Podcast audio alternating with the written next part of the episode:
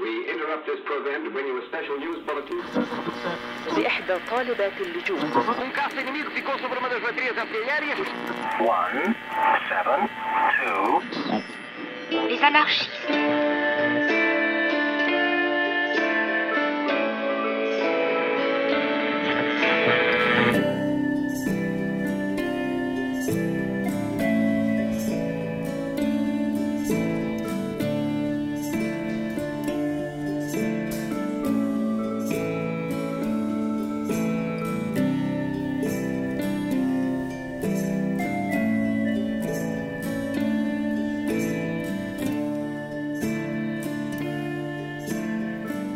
Olá, bem-vindos à Rua do Mundo, um podcast semanal sobre a atualidade mundial em português. Eu sou a Sofia Lorena, comigo estão a Ana Santos Pinto, o Bernardo Pires de Lima, o Rui Tavares e a Susana Peralta. Olá, vizinhos. Olá. Olá, tudo Olá, bem? vizinha. Beijinhos à Simone. Obrigada. Já acordou. Vamos ver se é curto. Ah, vamos começar então rapidamente pelas vistas das vossas janelas. Ana, o que é que, que, é que nos queres destacar hoje? Eu gostava, eu gostava de destacar o plano de vacinação em Israel. Nós estamos a falar de um país com cerca de 8 milhões e meio de pessoas e que já tem 56% da população vacinada. Eh, É o país com eh, o maior número de população no mundo vacinado, logo a seguir dos Emirados Árabes Unidos. Um, há uma série de, de- de questões que eu acho que são interessantes nesta altura. Uh, a vacinação começou na semana em que uh, caiu uh, o governo.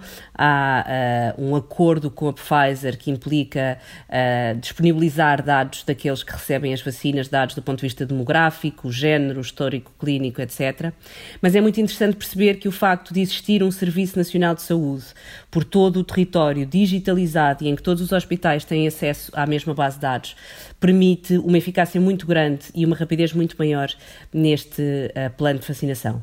Os palestinianos estão fora, aqueles que vivem fora de Jerusalém Ocidental, Oriental estão fora, uh, e isso é naturalmente um motivo de, de discórdia. Uh, mas eu acho que é interessante percebermos modelos que funcionam uh, e como é que se pode melhorar a eficácia noutros países, e esta questão da base de dados parece muito importante. Ok. Ah, Bernardo? Bom, eu olho para a Birmânia. Já não olhávamos para a Birmânia há muito tempo. E agora voltamos a olhar pelas piores razões. Quer dizer, ciclicamente olhamos pelas piores razões, sobretudo pela, pelo massacre à, minoria hum, muçulmana. Mas, no fundo, é um fecho de um círculo que, que- nunca foi verdadeiramente aberto, porque a tutela militar esteve sempre lá. Eh, agora há um golpe forte de não reconhecimento do resultado eleitoral uh, esses políticos e, portanto, é um, é um déjà vu. Porque é que eu, para além disto, eu acho que a Birmania tem aqui um- uma dimensão interessante também, porque durante o consulado de Barack Obama, se vocês recordam, eh, foi apontado e foi também um capital político bastante emprego pelo presidente americano na tentativa de tornar o regime eh, civilista eh, com Aung San Suu Kyi e eh, tirá-lo da órbita quase exclusiva da China. E isso foi parcialmente conseguido. E, portanto, foi um exemplo ali na Ásia de que era possível eh, encontrar novos players, retirá-los da esfera chinesa e trazê-los para uma esfera mais democrática. Ora, parece que por erros próprios dos líderes civis, nomeadamente desta líder que já teve o Prémio Nobel da Paz, e da- das, das próprias me- mecânicas internas do, do regime, que tudo isso não terá passado um intervalo histórico e, portanto, eh, foi, foi, foi um fracasso. E acho que nós devíamos ter mais atenção a este, esta região do mundo, sobretudo eh, pelas questões dos direitos humanos, mas também porque eh, para fazer um- uma transição de regime militar para um regime civilista é preciso apoiar de fora para dentro como nós não temos feito. Nós, Ocidente e, e, no fundo, também potências eh, asiáticas. Ou seja, é preciso fazer muito mais para consolidar um regime civilista do que só isto. Ok. Susana? Ah, eu, eu estou a olhar para uma campanha que o governo inglês teve que, enfim, decidiu retirar, não teve, mas decidiu retirar, que era uma campanha agora deste novo confinamento ah, no Reino Unido e que hum, era um póster uh, que estava a circular nas redes sociais e dizia fica em casa, salve vidas, mas depois eram quatro imagens de casinhas com pessoas lá dentro e em pelo menos três delas eram um, completamente sexistas, porque era uma mulher a passar a ferro, uma mulher a fazer a escola em casa com duas crianças e uma mulher, aliás, dão umas duas a fazer limpezas. Um, e portanto acabou por ser, enfim, depois deu, deu, imensa, deu imensa bronca nas redes sociais e acabou por ser retirado. Já agora a quarta imagem é simplesmente uma família sentada num sofá com uma criança, um pai, uma mãe, enfim, uma mulher um homem e uma criança sentados num sofá. Um, é, isto é, é, é, interessante, porque por um lado o governo obviamente apressou-se a retirar isto do ar porque estava a causar bastante celeuma por causa de ser uma imagem bastante sexista. Mas na verdade é um bocado a imagem do confinamento, não é? Porque nós sabemos que é, é todo, tudo aquilo que acontece nestes confinamentos acaba por ter um impacto desproporcional nas mulheres e já houve já no primeiro confinamento de 2020, uh, ah, muito, muito debate acerca do retorno das mulheres àquilo que era 1950. Eu sei que aqui estão dois homens, pelo menos, que escapam a esta que escapam a este, a este já fiz três uh, louças da máquina hoje Três, já, já. Um e, o Rui, e o Rui, que é pai a tempo inteiro. Ele quer mas, ver pronto, partiu três louças na máquina. mas, um, mas pronto, era também para lembrar um bocado que realmente o governo uh, inglês acabou por retirar a campanha, mas que na verdade estes confinamentos pesam muito nos ombros das mulheres. Okay. Rui, tu vais voltar às vacinas? Vais... Sim, eu da minha janela vejo o, o, o, o Berlay monstro, o Berlaymont, não é? o edifício da Comissão Europeia, e o que vai para aqui de, um, de problemas de enguiços da campanha de vacinação da UE. Bem, podemos dizer, apesar de todos os enguiços, o que não iria na Europa se as compras tivessem sido separadas por países e tivéssemos agora a ver países da União Europeia que já tivessem vacinas e outros não. Isso é verdade.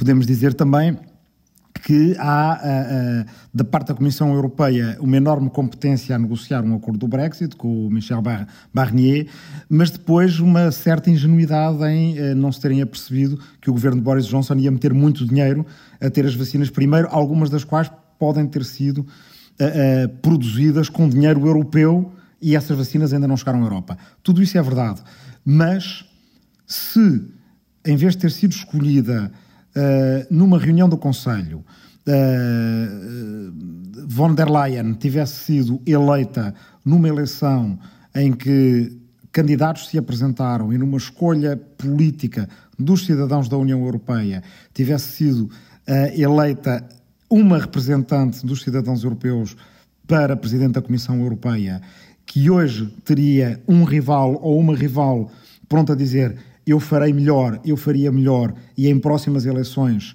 uh, eu irei para a chefia do Executivo Europeu e farei melhor, seria tudo muito diferente.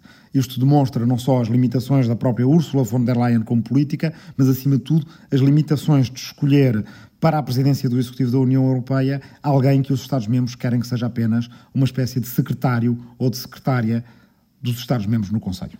Eu vou muito rapidamente só lembrar uh, o, os 10 anos das, das revoltas árabes, daquilo que ficou conhecido como Primaveras Árabes. Os aniversários vão acontecendo ao longo de janeiro, fevereiro, março. Um, são 10 anos e praticamente tudo o que, o, que, o que as pessoas que estiveram na rua há 10 anos queriam ficou por fazer, está por fazer. Há países que estão. Uh, que vivem guerras muito complexas, uh, muito complicadas, como o Iémen, como a Síria, como a Líbia.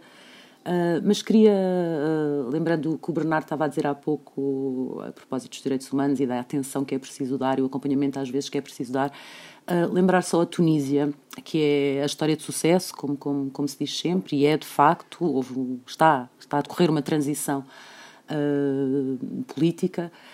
Com, com muitos obstáculos e, e, acima de tudo, com uma crise económica enormíssima e, e, razões que estiveram na origem de, de, muitos jovens irem para a rua há 10 anos um, estão, ainda mais, estão ainda mais complicadas. E, e, lembrar isto só porque hum, é, uma, é um aspecto que acaba por se vir sempre uh, uh, referido nas conversas com, com, com pessoas ou com pessoas que estudam estes, estes, estas crises ou com, ou com ativistas destes próprios países, há sempre a ideia de que é preciso um exemplo. Uh, a Tunísia foi o exemplo e, e, e pode continuar a ser, um, mas depois há a questão de do, do, do, que a União Europeia poderia ter feito a mais um, para ajudar e para, dar, e para dar força a este exemplo. E de facto, quando se vai ver uh, os acordos de parceria, há ajuda, obviamente, mas uh, como me dizia no outro dia um ativista em conversa, um, não custava assim tanto. Uh, ajudar a que a Tunísia resultasse. A Tunísia não é, não é, não seria um investimento assim tão grande.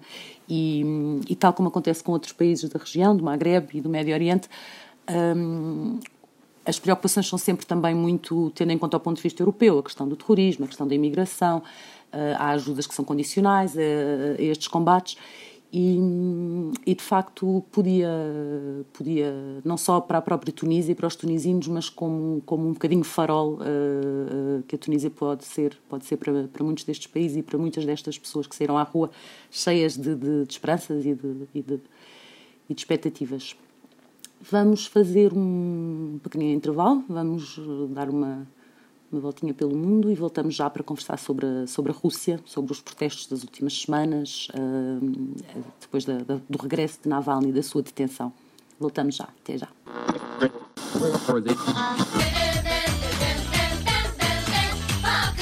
Está a questionar-se o ouvinte, e com toda a razão, se vamos falar da Rússia, porque é que estamos a ouvir a emissão da rádio Ertaeshi, que emite em 78.8 FM a partir de Naioro, no Japão. Já lhe digo, depois do sinal horário das nove da noite.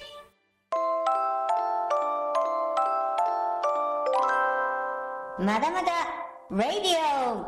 It's showtime. Ora, estamos a ouvir esta rádio porque é provavelmente a estação FM situada mais a norte, em território japonês, e isso, parecendo que não, tem tudo a ver com a Rússia. Daqui a pouco já explico melhor. Para já, Voltamos à conversa na Rua do Mundo. Ah, bem-vindos de volta à Rua do Mundo. Vamos então hoje estar aqui um bocadinho à conversa sobre, sobre a Rússia, sobre estes protestos das últimas semanas, tentar, tentar perceber um bocadinho o que é que, o que, é que isto significa. Um, Susana, queres, queres, queres começar tu? Uh, estavas à espera de alguma forma, para já, do regresso do Navalny e depois de tudo o que ele, que ele desencadeou, que este, que este regresso já desencadeou? Uh, eu fiquei, acho que ficou toda a gente muito surpreendida quando ele disse que ia regressar à Rússia, não é? E na altura, até, enfim, essa, essa, essa surpresa estava manifestada em quase todos os jornais que a pessoa lia. O que é que este homem vai fazer para chegar à Rússia? Para voltar à Rússia uh, e, sobretudo, depois de tudo aquilo que ele fez, entretanto, que foi aquela chamada que ele fez a, disfarçado de oficial russo, onde apanhou a, a, a como é que se diz, a confissão do, dos tipos dos serviços secretos que disseram que afinal o, o envenenaram pela roupa interior. Uh, e portanto havia ali também quase um, uma espécie de um crescendo de provocação uh, de, do lado dele que que depois, na verdade, quando, quando eu vejo as coisas agora, a mim o que me parece é que ele tinha aquilo tudo muito bem muito bem planeado, ou seja, ele sabia que ia chegar, com elevada probabilidade iria ser preso. Aliás, ele foi avisado que, foi que ia, ser, ia ser preso, não é? O, o, as autoridades eh, mandaram dizer que se ele voltasse para a Rússia ia ser preso. Portanto, ele, ele chega ao aeroporto, com, uh, o avião até foi, foi desviado, não é? Para outro aeroporto, chega lá, ainda fez um, um acho que fez um filme ou fez uma selfie enfrenta uma imagem da Rússia a dizer aqui estou, estou em casa, isto é, um, é maravilhoso estar aqui. E depois realmente é quando vai ao controle de passaportes é imediatamente preso, imediatamente. E, e depois há, há toda ali uma série de, da ideia que ele realmente tinha aquilo muito bem planeado, portanto, é, porque ele depois faz um filme, não é? Antes de, quando chega à prisão ou naquelas horas uh, antes de chegar à prisão, em que então apela às pessoas para começarem a sair à rua exatamente às duas da tarde Uh, e num país com 11 fusos horários, tu tens que de facto as pessoas, cada uma às duas da tarde da sua terra, começam a sair à rua, com menores concentrações em terras mais uh, distantes e também mais frias, não é? Estavam, mas mesmo assim, houve manifestações em sítios onde estavam menos 40 graus centígrados. E portanto, dá a ideia que o Navalny tem um poder enorme de persuasão, tem um poder enorme de realmente de movimentar as pessoas e, e, até acabou, se calhar, por um bocadinho tentar virar esta força bruta do Putin e todo aquele Estado policial um bocado a seu favor. Eu não tenho nada a certeza que isto vá correr bem, mas, mas pelo menos ele de facto conseguiu esta movimentação de rua, que é algo que a Rússia não via há, há não sei desde quando, na verdade, acho que é verdadeiramente inédito. Rui. Bem, uh, nitidamente o, o Navalny é um, um, político e um comunicador muitíssimo talentoso. Eu ainda não vi este último uh, documentário dele, que foi feito quando ele estava na Alemanha, o tal que denuncia uh, a existência de um palácio de Putin no Mar Negro, mas vi um anterior sobre, sobre o, Medvedev, portanto, o que foi primeiro-ministro e presidente em, em troca com, com, com Vladimir Putin e que também enriqueceu e era uma cinematograficamente uma peça extraordinária. Quer dizer, começava pelos, pelos ténis, pelos, pelos sapatos ténis, uh, pelos sneakers do, do, do, do Medvedev e ia por ali até achar as suas compras luxuosas na internet e depois até o apartamento que ele tinha em São Petersburgo com garagem para o carro de luxo dentro da, da, da sala uh, uh, de estar e daí até às suas várias quintas espalhadas pelo país e fora do país, na Toscana e por aí fora. Uh, isso na altura gerou também algum escândalo dentro da, da Rússia, que foi relativamente limitado. Uh, mas era atacar um lugar-tenente, agora é atacar o general. Uh, Putin não vai correr riscos, vai reprimir, não tem outra, outra forma de o fazer. há, há pouco acabei de receber uma notícia de que um, um, professor que eu conheci de uma universidade estatal, e não só a universidade estatal, como a Universidade do Ministério dos Negócios Estrangeiros russo, a, a Megimo, às vezes alcunhada de a fábrica de, dos espiões, foi preso. Uh, é uma pessoa que tem uma, uma doença que não lhe vai fazer fácil a vida na prisão e foi preso simplesmente por estar numa manifestação. Um homem de 50 anos e gente da sua família uh, também foi, enfim, assediada pelas forças de segurança nessas manifestações.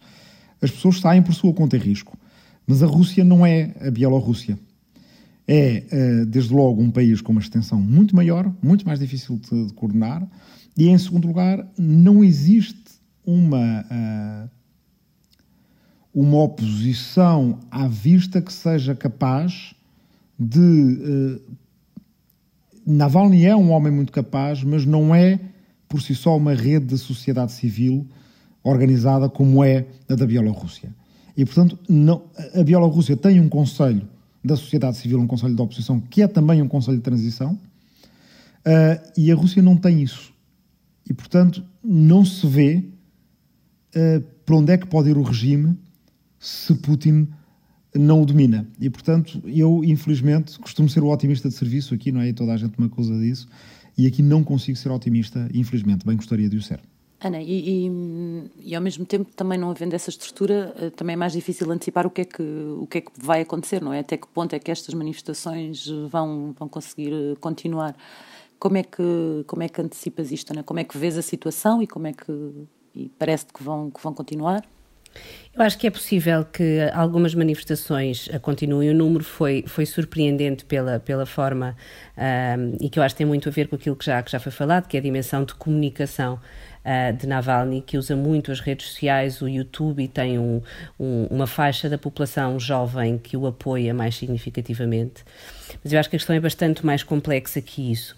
Uh, por um lado, Putin tem uh, do seu lado o, o todo o aparelho de, de segurança. E um aparelho de segurança que tem uma herança uh, da dimensão soviética com introdução dentro da, da, da sociedade, que tem dois tipos de repressão aquela que é a repressão física e que nós eh, vemos nas manifestações, das detenções, etc., e aquela que é a repressão do ponto de vista emocional, ou seja, que causa à partida que leva a que as pessoas tenham receio de uh, poder manifestar uh, a, a sua opinião e a sua, e a sua posição. Um, agora, mesmo que estas manifestações, Putin já enfrentou vários uh, momentos de protesto uh, um, ao longo uh, do, do, dos seus múltiplos mandatos e, portanto, não é uma novidade para ele. Qual é que eu creio que seja aqui a novidade e que vai afetar do ponto de vista do médio prazo? A economia está completamente estagnada. Há um problema da pandemia que é não só um problema de ineficácia na resposta, mas também um problema de consequência uh, socioeconómica da pandemia. Um, e depois as opções do ponto de vista político levam não só a um desvio de dinheiro pelas elites para o exterior e, portanto, não há investimento dos capitais uh, russos, como há uma limitação do investimento externo e uma limitação do desenvolvimento uh, tecnológico. Portanto, tudo isto que a curto prazo uh, uh, pode não ter o efeito de uma manifestação congregada pelo país, mas vai levar a que a médio prazo, nós vamos ter eleições na Câmara Baixa, na Duma, em, em setembro, não me surpreende fraude eleitoral, mas aquilo que está em causa é uh, a questão da, da, sustentabilidade do regime quando tudo falha tudo falha do ponto de vista da resposta do Estado, do ponto de vista económico e, muito honestamente, tal como acontece noutras regiões do mundo, aquilo que as pessoas se preocupam é com o seu dia a dia, é com ter comida na mesa, é com ter dinheiro para pagar as despesas mínimas e é com a sua segurança física e com a da sua família. E, portanto, é isto que faz as primeiras decisões. São manifestações de alerta de descontentamento? Sim. São manifestações que possam levar a um abanão do regime? Tenho as maiores dúvidas. Pois, exato. Uh, isto é uh, a grande diferença um, em relação às, às, anteriores manifestações. Eu lembro-me da, daquelas muito grandes, em 2011, 2012, quando foi a, a troca de presidente-primeiro-ministro Putin-Medvedev. É de facto um, o cansaço das pessoas, a situação das pessoas, a crise. Tendo, tendo isso em conta, Bernardo, como é que, como é que vês? Portanto, obviamente o Putin vai, vai, vai, vai reagir com repressão, como dizia o Rui, não tem, não tem outra hipótese mas o que é que o que é que pode sair daqui ou enfim que é que vai, vai com certeza prolongar-se, não é, não é uma coisa para, para se resolver. Que, é que, que, é que, que expectativas tens?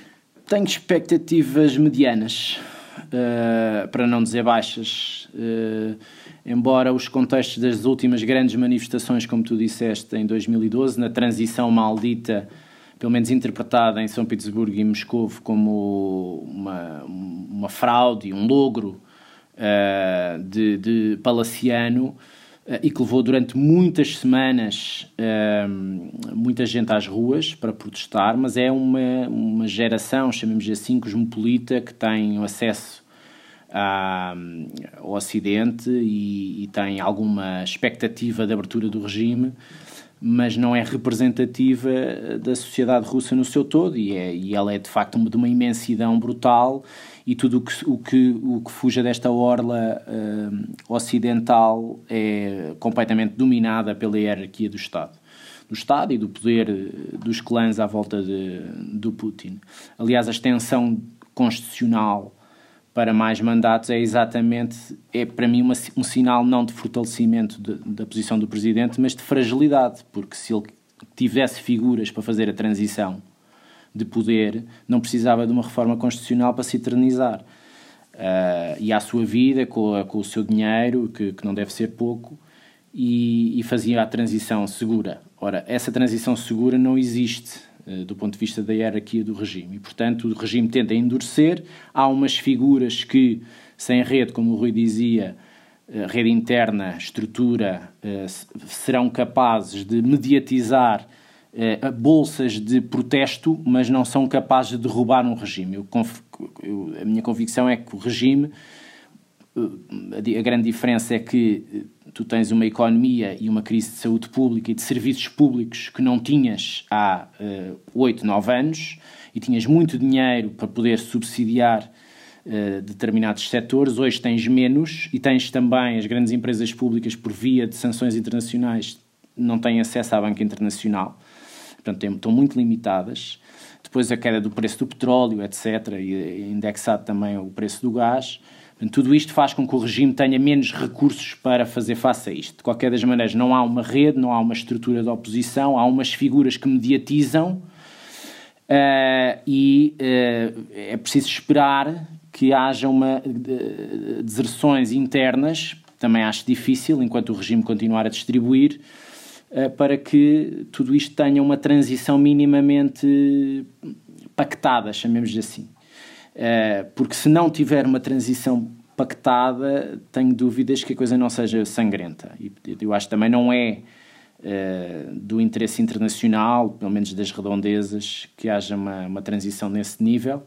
E, portanto, do ponto, de um ponto de vista muito cínico, só para terminar, acho que, acho que as expectativas nossas, daqueles que gostam da, da liberdade e de, dos direitos humanos e da democracia pluralista, têm que estar uh, suficientemente uh, alinhadas com a, com a realidade interna da Rússia e não com a nossa realidade muito expectante e muito voluntarista. Vamos fazer um pequeno intervalo e voltamos já para continuar eh, a conversa sobre a Rússia com, com uma convidada, com uma, com uma nova vizinha nossa aqui da rua, uh, que vai falar connosco da Rússia. Até já.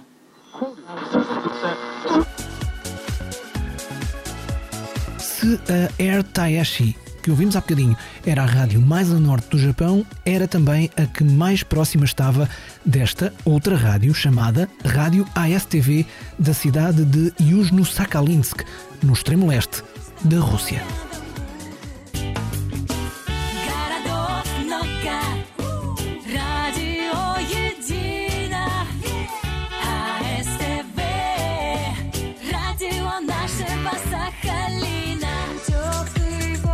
Cidade, Yuzhno-Sakhalink, fica a mais de 9 mil quilómetros de distância, a 9 fuso horários de diferença e a 129 horas de caminho por estrada da capital Moscovo. Mas está mesmo ao lado do Japão. Aliás, é um belíssimo exercício para fazer encontrar no mapa mundo o ponto em que a Rússia e o Japão quase se tocam. Olá, bem-vindos de volta à Rua do Mundo. Vamos continuar uh, a conversa. Agora vamos, uh, vamos conversar com uma, com uma vizinha que nunca, nunca vos apresentámos. Ela é uma investigadora uh, russa com, com interesse particular na, na história e na cultura de, de Lisboa e é, e é por isso que fala português. Pelo teor da, da, da conversa, uh, não, não, não vamos, não vamos identificá-la, vai ser a nossa vizinha. Um, e, e, agradecemos desde já que ela, que ela esteja aqui connosco a falar sobre o que, sobre o que, tem, estado, o que tem estado a acontecer, o que tem estado a acontecer na Rússia. Um, eu, se calhar, pedi à Susana para, para começar aqui a, a, a puxar pela nossa pela vizinha. Sim, então, vizinha, um, eu queria, começava se calhar por te perguntar, um, o, visto assim, visto fora, e quando nós lemos sobre eh, este opositor russo, o Navalny, não sei se tu, suponho que não esteja a pronunciar bem o nome dele, um, dá a ideia que ele, é, que ele representa muitas diferentes visões do que é ser anti-Putin, ou seja, aquilo que aquilo que, que realmente une todas as pessoas que estão na rua neste momento a protestar não é necessariamente uma adesão às ideias do Navalny, mas é sobretudo um sentimento contra o Putin. E a minha pergunta é um bocadinho como é que tu vês, é, ou seja, se realmente isto corresponde ou não à tua visão enquanto russa e também uh, se tu vês isto, que riscos é que isto pode ter numa situação em que a Rússia se torne mais democrática, uh, que riscos é que pode ter este movimento anti-Putin ser, na verdade, uma confusão de diferentes maneiras de ver a política e, e a Rússia? Primeiramente, uh, não sou uma esperta, só posso dizer a minha opinião o que sei, o que vejo nas ruas. Acho que é verdade que este amalgama, esta união é um, realmente anti-Putin, mas as pessoas são bastante diferentes. Por exemplo, são grupos de pessoas nestes dois eventos que são primeiramente pro Navalny pessoalmente. Outro, outras são pro justiça de volta de Navalny. Gostam que Navalny ser não apressado. Se uh, isto, isto é uh, o problema de justiça para Navalny. Outros demoram a justiça para toda a sessão. E uh, finalmente o mais grupo quiser sentir eles uh, como outros sem, sem uh, slogans, sem uh, uh, alguma coisa, só para ser, ser como outros. Para fazer parte do movimento da rua, as pessoas querem fazer parte, fazer parte deste grande. Eles têm medo de ficar em casa e eles querem ver os rostos de outros, uh, sentir uh, as pessoas ao lado deles, tudo isso. Uh, vizinha, uma pergunta.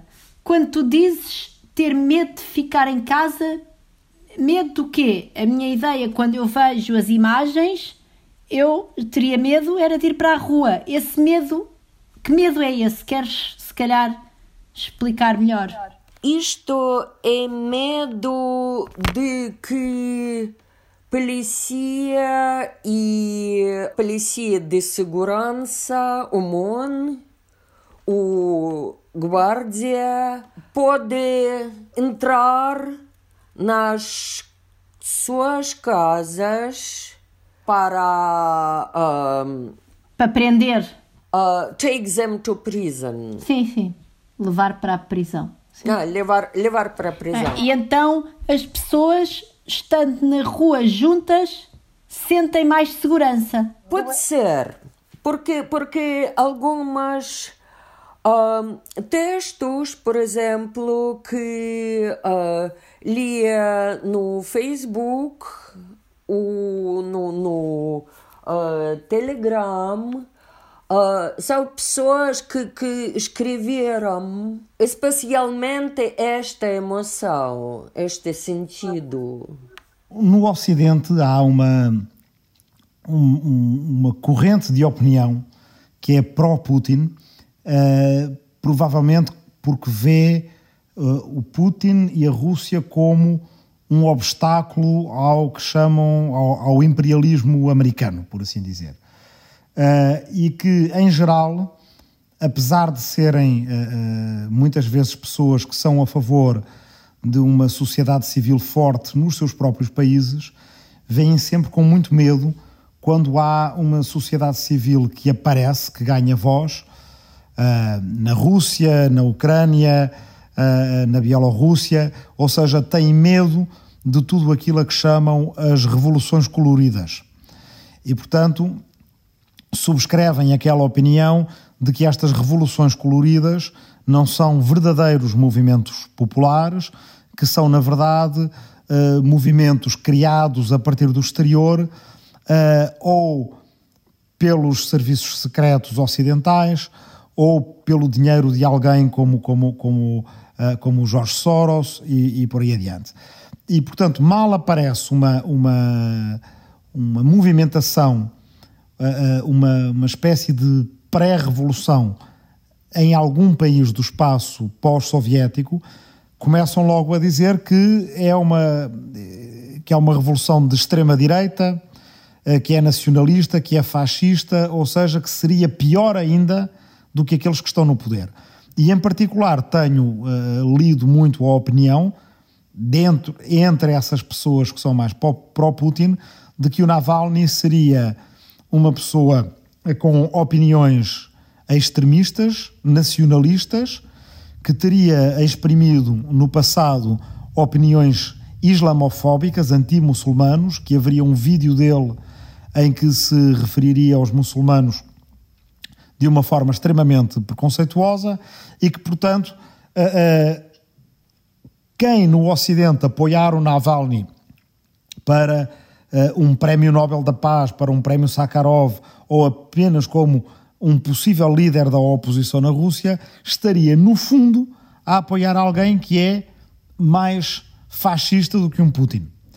Uh, e como essa opinião, ela é, apesar de tudo, ela não é maioritária, mas ela é relevante no debate que existe no Ocidente acerca da Rússia, eu queria tentar perceber se há alguma verdade nisto uh, e qual é a opinião que tens acerca, de, de, de, no fundo, do perfil político ideológico do próprio Navalny. Acho que ele é político que faz o que ele tem interesse no momento. Por exemplo, uh, no início, no começo da sua carreira, ele uh, tentava buscar sustentação entre os nacionalistas e uh, um pouco uh, fascistas, o fascista orientado, pessoas, mas uh, com tempo ele preferiu buscar sustentação no outros grupos.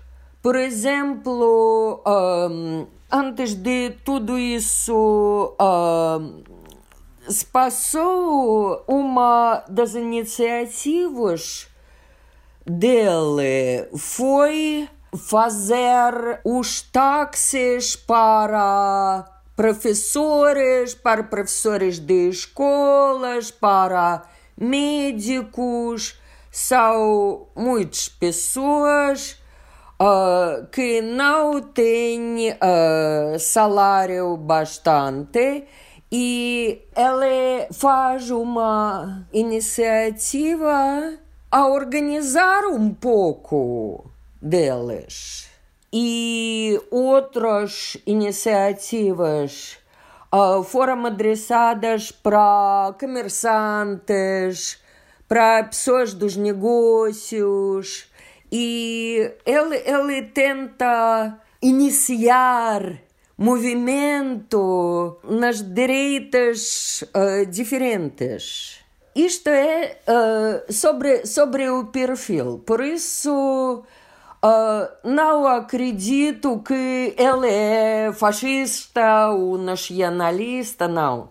Evidentemente não. Mas uh, estas pessoas que acreditam que com a mesma televisão o dia todo são nacionalistas e fascistas também por causa dos programas da nossa televisão. Eles recebem tudo isso e são com as mesmas ideias, como nacionalismo, sobre russos, eh, simples teorias, e depois acho que um, teorias de conspiração também fazem uma parte neste, neste perfil, porque este é muito interessante para ver no televisão, tudo isso. Eu se calhar eh, perguntava, portanto, obviamente estes, estes protestos, uh, uh, o pretexto foi o regresso, a detenção do, do, do Navalny, eles acontecem em, em, torno desta figura. Mas eu queria só perceber se, uma, se um aspecto em particular se está a mobilizar muitas pessoas e se está a ter muito impacto.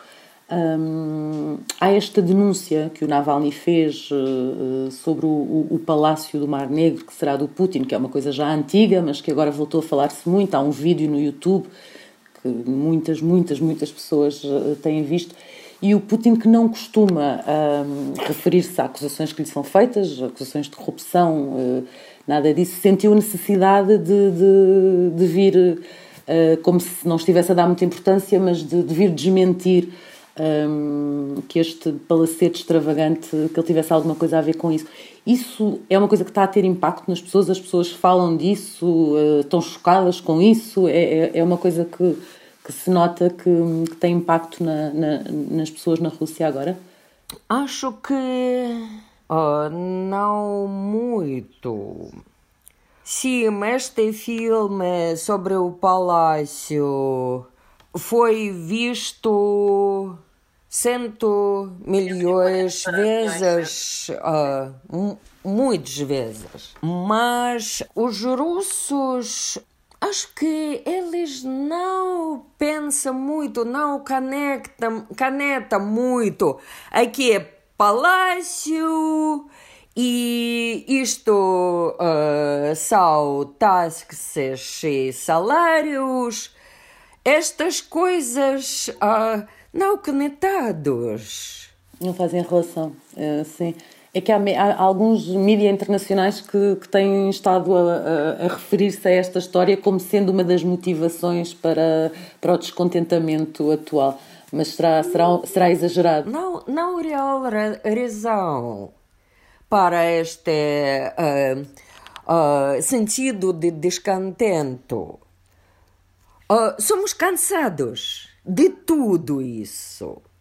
E muitas pessoas realmente são cansados, mas não têm palavras, não têm imagens para dizer cansados de que. E o palácio é um, um símbolo para, para significar o sentido.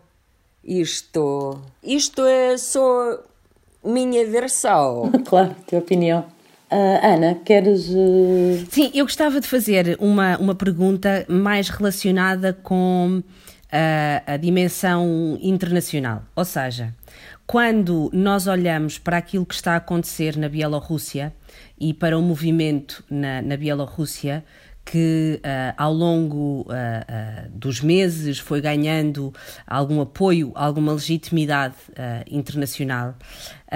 será que este, este progresso, este desenvolvimento da comunidade internacional para apoiar a oposição bielorrussa por ainda modesta que esse apoio seja, pode de alguma forma ter acomodado, dado mais uh, coragem uh, a uma figura como Navalny ou terá também uh, motivado, motivado aqui no sentido de uh, apoiar os protestos. As pessoas veem o que se passa na Bielorrússia e percebem que se protestarem e se forem mantendo esse protesto, elas poderão também ter algum apoio uh, e que isto demora algum tempo. achas que existe alguma relação entre aquilo que se vê fora da Rússia e aquilo que é possível acontecer na Rússia? Acho que esta pergunta é mais complicada, porque, primeiramente, somos muito perto, uh, como as pessoas de Bielorrússia. Isto é, visto que a revolução deles uh, foi matada realmente e pode ser uh, isto um pouco a coisa de inspiração para nós também, porque se a revolução de Bielorrússia foi matada, o que uh, pode ser como uh, nossa não revolução, mas a posição, digamos. Esta é primeiro. Segundamente, só em Petersburgo e Moscou as pessoas pensam em categorias eh, de unidade europeia e outras. Em província, em outras cidades, as pessoas realmente não gosta muito de União Europeia. Elas, elas gostam de saber o que se passa na cidade deles. Somos, somos muito diferentes e as pessoas vivem na cidade, na região, não mais. Por exemplo, pessoas de Novgorod não são conectadas com pessoas de Moscovo. como Sibíria. Isto é a posição só que caneta. Uma mais coisa de que as pessoas de Bielorrússia culturalmente são muito pacientes, patient, uh, muito mais do que nós. E durante esta revolução deles, todos estes eventos, o que é necessário fazer que as pessoas de Bielorrússia comecem a revolução. Para nós significa muito, porque tem a vergonha em comparação com elas. Elas começaram e aqui não. Nenhuma coisa. Tinha só mais uma pergunta para a nossa vizinha, muito rápida. Um, porque eu vi no New York Times uma, uma pessoa que está a fazer protestos na rua a dizer que, que a, a, a força repressiva que o Putin está a pôr contra estes manifestantes é uh, como se estivessem de volta a 1937 e no fundo a comparar, comparar isto com o Stalin e eu queria saber se tu partilhas desta visão ou seja, até onde é que o Putin está pronto a ir para realmente reprimir estas manifestações? Hum, acho que ainda não. E isto é a coisa de discussão uh, se podemos comparar com uh, o grande terror ou não. E uh, pode ser isto é o começo deste processo. Como injustiça, como terror, mas não é grande ainda ver estas manifestações, uh, falar com as pessoas, ouvir as pessoas. Um, o, que, o que é que achas que vai acontecer a partir daqui? Achas que é sustentável, que isto vai continuar? Uh, uh, como, é que, como é que perspectivas é que, é, que, é que já tens sobre o que é que pode acontecer? Um, eu, eu gostava de ver a continuação, mas não acredito. Muito obrigada por, por ter estado à conversa connosco um, e, e, nós vamos, vamos nos despedir uh, da Rua do Mundo. Uh, Rua do Mundo é o nome de uma antiga rua de, do centro de Lisboa, da Rua da Misericórdia, uma rua por onde sempre passaram muitas pessoas de muitos lugares.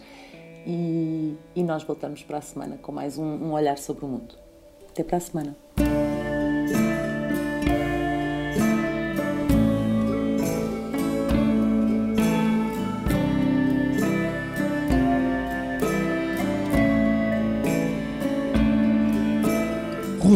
Programa de Sofia Lorena, Rui Tavares, Susana Peralta, Bernardo Pires de Lima e Ana Santos Pinto. Como já sabe, a pandemia obriga a que o programa seja feito a partir de várias casas diferentes, de várias ruas diferentes e voltamos a estar em países diferentes com uma vizinha de quem protegemos a identidade e que falou connosco a partir da Rússia. A Rua do Mundo tem produção e edição de Marco António, que sou eu. A imagem oficial do podcast é da autoria de Vera Tavares e esta canção chama-se Waltz. É dos Somersault, que são André Rito e Felipe Barros.